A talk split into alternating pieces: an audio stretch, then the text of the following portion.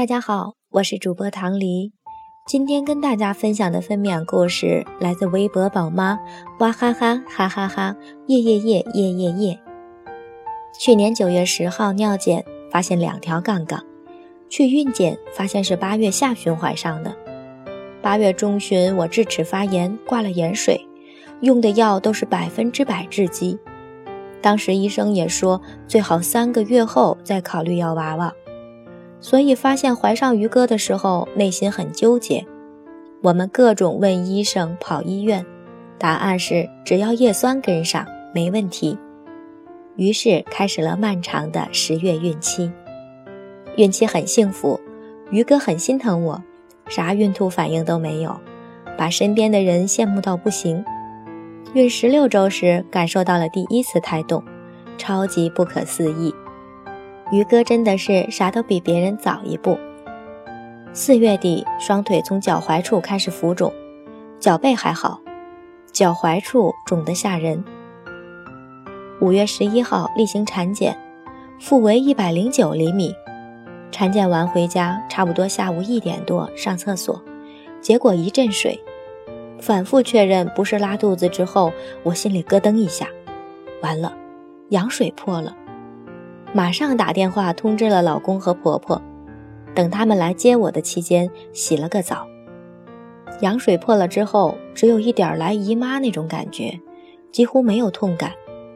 到了医院，老公匆忙帮我办了入院手续，然后我按医生要求躺上移动病床，由家人推着去做 B 超、心电图各种检查，判断是否符合顺产条件。最后结论是。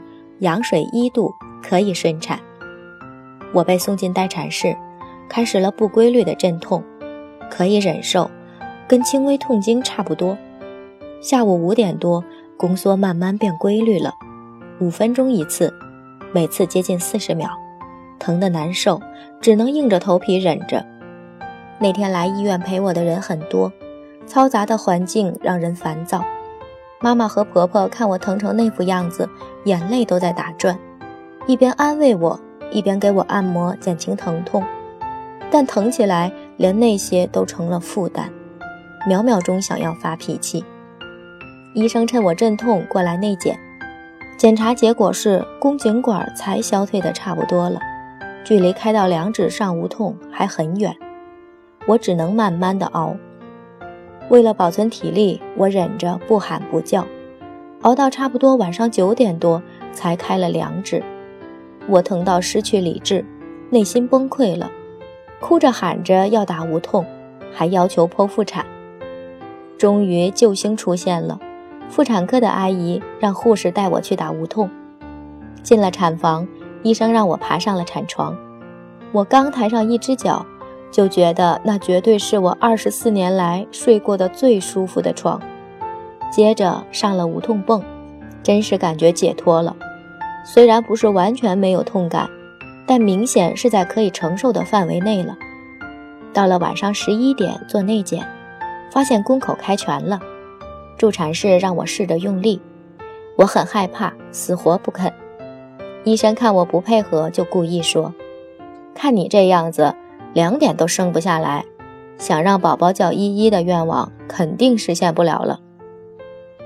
被医生这么一激，我来劲儿了，试着向下用了几次力，妈妈就告诉我说看到宝宝头发了，继续加油。